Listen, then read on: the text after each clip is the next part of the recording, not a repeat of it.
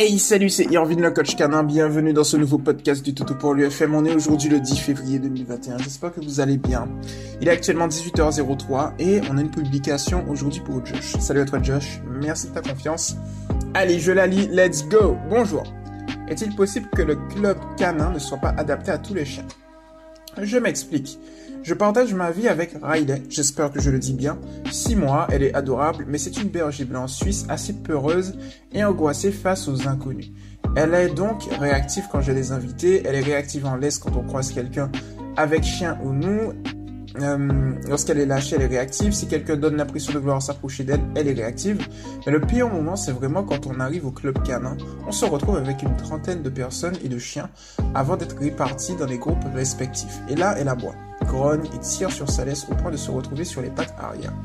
On me dit que dans ces cas-là, je dois lui dire un nom ferme, mais je ne vois pas l'intérêt de lui dire non alors qu'elle exprime juste son malaise et sa peur. Une fois le cours commencé, ça va plutôt bien, tant que personne ne s'approche trop de nous. Elle écoute bien, mais je ne la trouve pas complètement sereine. Je me fais peut-être des idées. J'ai pris contact avec une éducatrice canine pour voir ce qu'on peut faire en cours individuel pour aider Riley.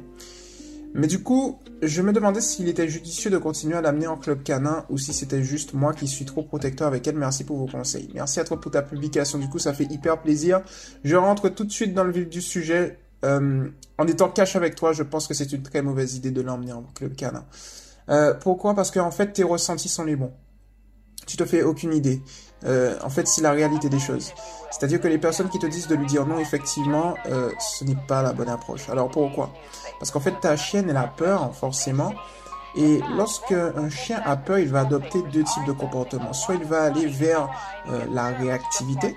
ta chienne, elle, elle a choisi d'opter pour ça, c'est-à-dire qu'elle a peur, elle extériorise cet état de peur en essayant d'éliminer cet état de peur. Et donc du coup, elle va devenir réactive. De l'autre côté, elle peut fuir ou se tétaniser. Il y a certains chiens qui se tétanisent de peur. Il y en a d'autres qui vont aller au front directement pour essayer de voir euh, s'ils arrivent à, éliminer, entre guillemets, la source de cette peur. Tu vois?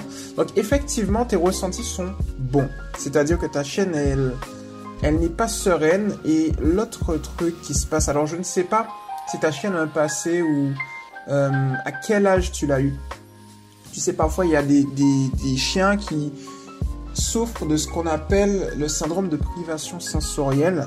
Alors, c'est quoi? C'est tout simplement lors de la période de socialisation et d'imprégnation qui va de... Alors, 8, 0, 14... Ouais, je, compte 21 jours. 21 jours à 3 mois. Cette période, elle est très importante parce que si en fait tu... ou les leveurs n'a pas socialisé correctement ta chienne, et qu'elle elle ne s'est pas imprégnée ou elle ne s'est pas suffisamment socialisée de l'environnement, euh, on va dire, domestique. Pour faire simple, c'est-à-dire, euh, alors, quand je parle d'environnement domestique, c'est vraiment l'environnement où elle va passer la majeure partie de sa vie, c'est-à-dire un environnement avec toi composé de voitures, composé de vélos, un environnement au niveau de chez toi composé eh bien de divers bruits, tu vois, peut-être de différentes personnes aussi, de d'autres espèces animales, etc. Si elle n'a pas été imprégnée, socialisée correctement, elle peut souffrir de ce qu'on appelle un syndrome de privation sensorielle qui va se caractériser par une peur plus ou moins intense en fonction de ce qui s'est passé, en fonction aussi euh, de la psychologie du chien. Et donc il y a des chiens qui, eh bien, euh, comme je l'ai dit, vont euh, se, se, tétaniser, d'autres qui vont être plus ou moins réactifs.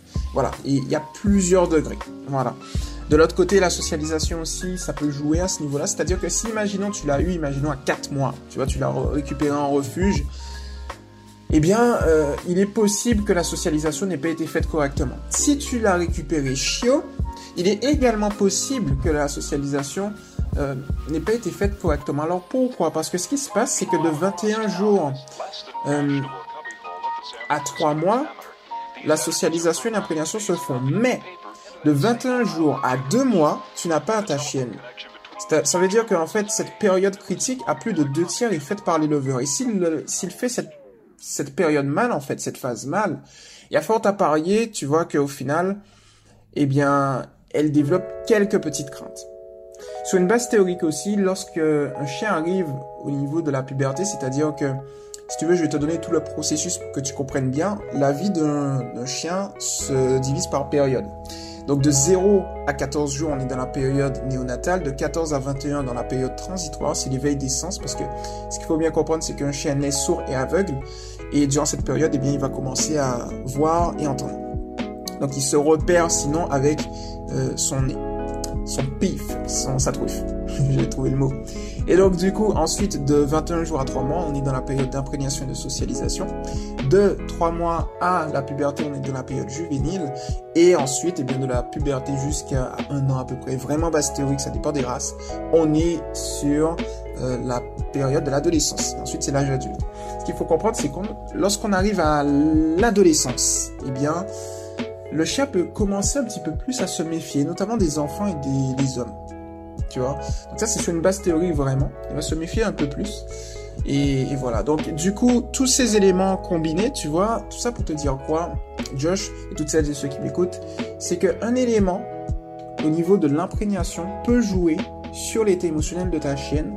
Et bien évidemment, un être vivant va jouer aussi.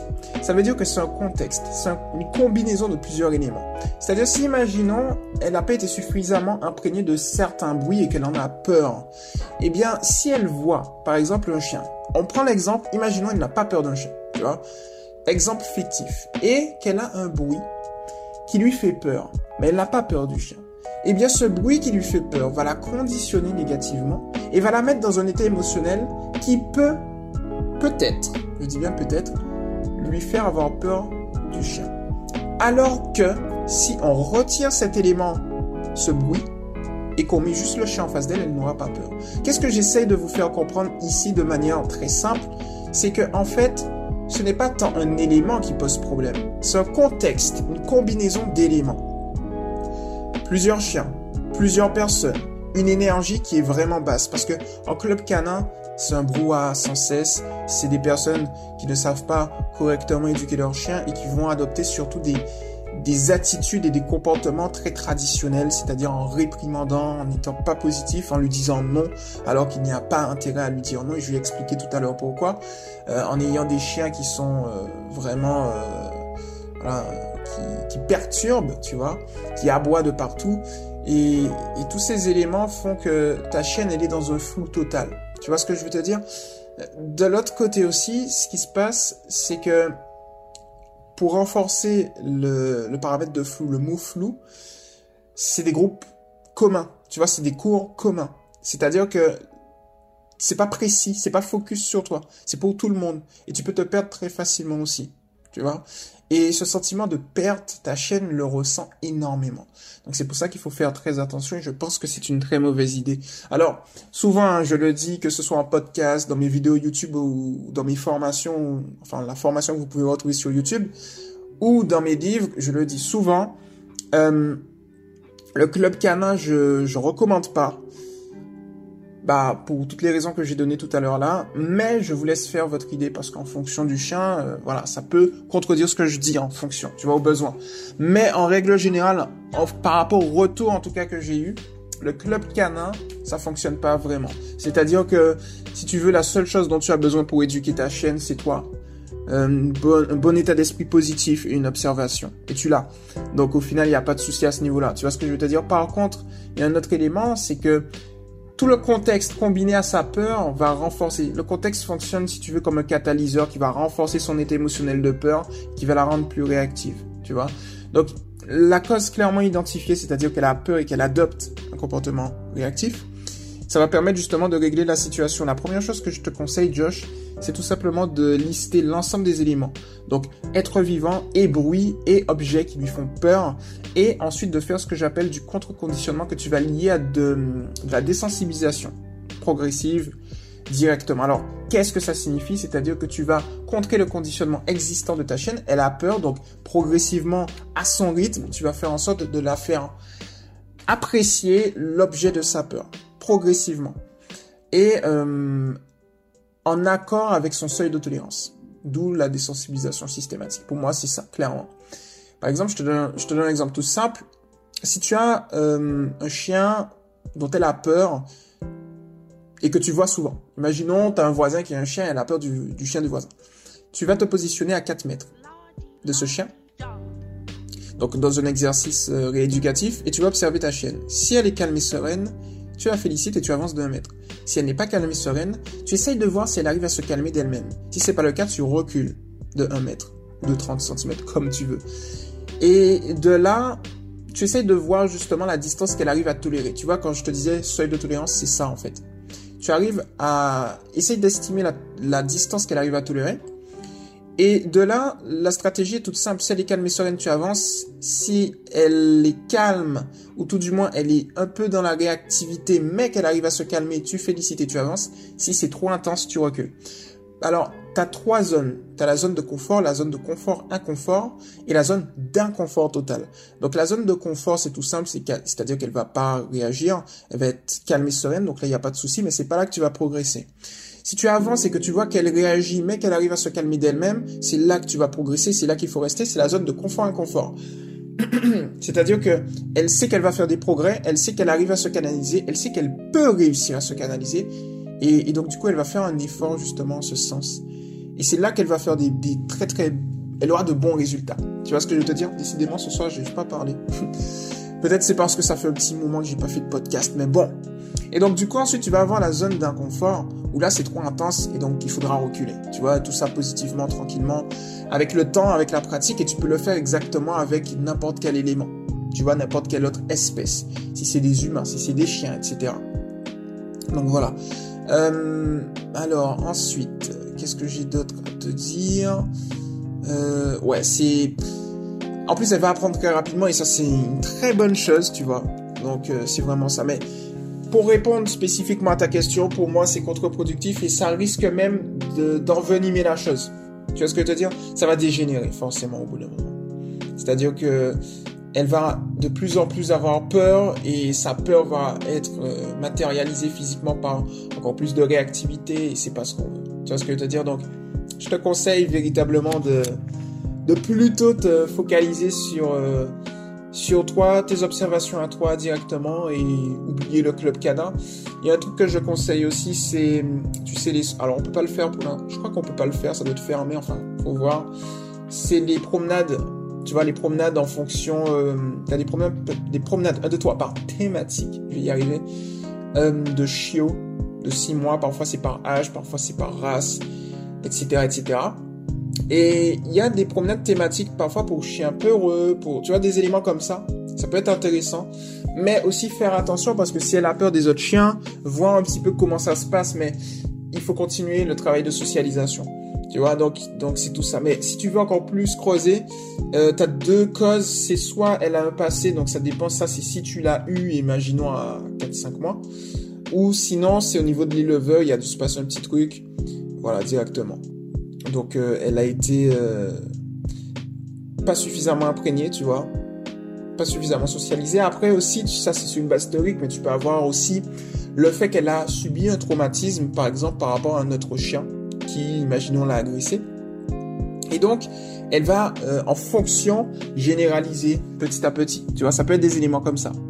Donc, tu as tous ces éléments qui, qui rentrent en jeu. Quoi. Mais je pense que ici, tu vois, Josh, si tu souhaites qu'on optimise au niveau de sa crainte, tu nous fais une petite publi où tu expliques justement les, les problèmes qu'elle va avoir et on règle ça. Pour moi, c'est un problème qui va se régler. Euh, ouais, il suffit d'avoir les bons conseils, la patience, ça tu l'as. Tout ça positivement et scientifiquement, dans le respect de ta chienne. Alors, je disais aussi, pourquoi on ne peut pas dire non en fait? Alors, comprenez-moi bien, toutes celles et ceux qui m'écoutent. Le non est un mot. Ça veut dire qu'un mot est accepté. Tu ce qui n'est pas accepté, par contre, c'est un timbre de voix réprimandant. Le non, en fait, et les gens utilisent mal le non. Le non, il s'utilise pour réorienter le chien. C'est-à-dire que le non n'est pas utilisé comme une réprimande, et c'est bien là l'erreur de tous les professionnels, 90% des professionnels, qui disent que le non, on dit non sur un, un timbre de voix réprimandant pour réprimander son chien grosse erreur. En fait, le non, on l'utilise euh, pour réorienter. C'est-à-dire que lorsque le chien va entendre non, il va se dire, ah, ça, il faut que je modifie un truc dedans, et elle va me dire quoi. Donc le non suit, par exemple, un, euh, je sais pas, hein, je, donne un exemple, mais si imaginons le chien vient quémander à table, on peut lui dire un petit non, il va se dire, ah, ok, soyons réceptifs, que dois-je faire? Pas bouger, par exemple. Je dis ça au hasard, ou, ou plutôt au panier. Et là, il va au panier. Et là, on le félicite. Donc le non, c'est réorientation d'un comportement où le chien sera dans l'attente d'un nouvel ordre positif pour lui. On rentre dans sa psychologie profonde. On se base, comme on le sait, sur le principe numéro 1 de l'éducation positive scientifique qui est qu'un chien recherche deux choses dans sa vie, des récompenses et de l'attention. En sachant que ton attention, Josh et toutes celles et ceux qui m'écoutent, est une récompense dans son processus, votre processus éducatif. Mais le timbre de voix réprimandant n'est pas euh, autorisé. Il est à proscrire. Tu vois De l'autre côté maintenant, plus généralement, ça ne sert à rien de réprimander son chien. Pourquoi? Pour ça, on se base sur le principe numéro 2 de l'éducation positive scientifique, qui est que le but de l'éducation est d'adapter le comportement naturel et nécessaire du chien à la vie domestique. Ça veut dire que toucher le chien est un comportement naturel et nécessaire. Sur cette base-là, le chien ne sait pas ce une réprimande, puisque tout chez lui est un comportement naturel et nécessaire. Et j'aime bien dire la phrase suivante, un chien a mille et une manières de faire des erreurs, mais une seule bonne manière de faire, il suffit juste de lui montrer positivement et dans le respect. Donc pour ça, on a trois éléments. Soit on va l'ignorer, ne pas le regarder, ne pas le toucher, ne pas lui parler, soit on va réorienter son attention par l'intermédiaire d'un jouet, par l'intermédiaire d'une friandise, par l'intermédiaire de notes, par l'intermédiaire d'un nom positif, positif et confiant, ou on va euh, mettre le chien dans une... On va le mettre dans une position où il va se dire, ok, qu'est-ce que je dois faire? Il est en mode, mes antennes sont connectées, qu'est-ce que je dois faire Il réfléchit tranquillement. Euh, donc on a ignoré, réorienté, ou bien évidemment féliciter. On félicite son chien, on fait du renforcement positif, on le félicite lorsqu'il adopte le bon comportement. Donc, pas besoin de la réprimande, effectivement. Parce que, en fait, ça va dégénérer. C'est-à-dire, si tu lui dis non, notamment dans leur concept où le non, c'est une réprimande, on nous ferme. J'ai toujours trouvé ça drôle. Ça sert à rien, en fait. Je comprends pas pourquoi les gens continuent à réprimander leur chien. Bon. Mais bon. Ce qui se passe, c'est que si tu lui dis non, en fait, eh bien, il comprendra pas si un comportement naturel est nécessaire. Donc, il va essayer de trouver des boucs émissaires, entre guillemets. Et il suffit d'un bruit de clé, il suffit d'un autre chiot qui passe et ça va envenimer la situation. Et ta chienne sera encore plus peureuse et va avoir encore plus peur, etc., etc. Donc voilà. Et c'est là qu'on voit en fait les limites de l'éducation traditionnelle, c'est-à-dire que lorsqu'on a un chien craintif, un chien agressif, on peut pas utiliser des méthodes traditionnelles, des concepts obsolètes de domination, de hiérarchie, etc., etc. Tout ça, ça marche pas. C'est la, positivité pardon, de l'observation qui permet justement d'y arriver. Et à ce niveau-là, Josh, je sais que de toutes les manières, tu as toutes les clés, donc il n'y a pas de souci. Mais pour faire simple et pour conclure, le club canin pour ta chienne, c'est pas la bonne chose. Voilà pour le coup, j'espère que ton podcast t'a plu. J'y suis arrivé. Euh, je sais pas ce qui se passait aujourd'hui, mais bon. En tout cas, j'ai réussi. J'espère que ça vous a plu. Et puis, euh, et puis voilà, on se retrouve très rapidement dans ce prochain podcast. J'espère que vous êtes prêts. Il arrivera très bientôt. Hein. Il, y a de, il y a des publications, des personnes à aider, donc c'est plutôt cool. N'oubliez pas de vous abonner à Tout pour l'UTV. Comme je l'ai dit tout à l'heure là, il y a une formation en cours, formation totalement gratuite. J'aime pas les formations payantes. Euh, donc du coup, formation totalement gratuite, ultra complète, qui va vous permettre d'éduquer votre chiot étape par étape, dès l'accueil jusqu'à euh, voilà, jusqu'à la vie, pour la vie, pour la vie. Allez, en tout cas, c'était Irvine le coach canin et on se retrouve très rapidement dans un prochain podcast. Ciao.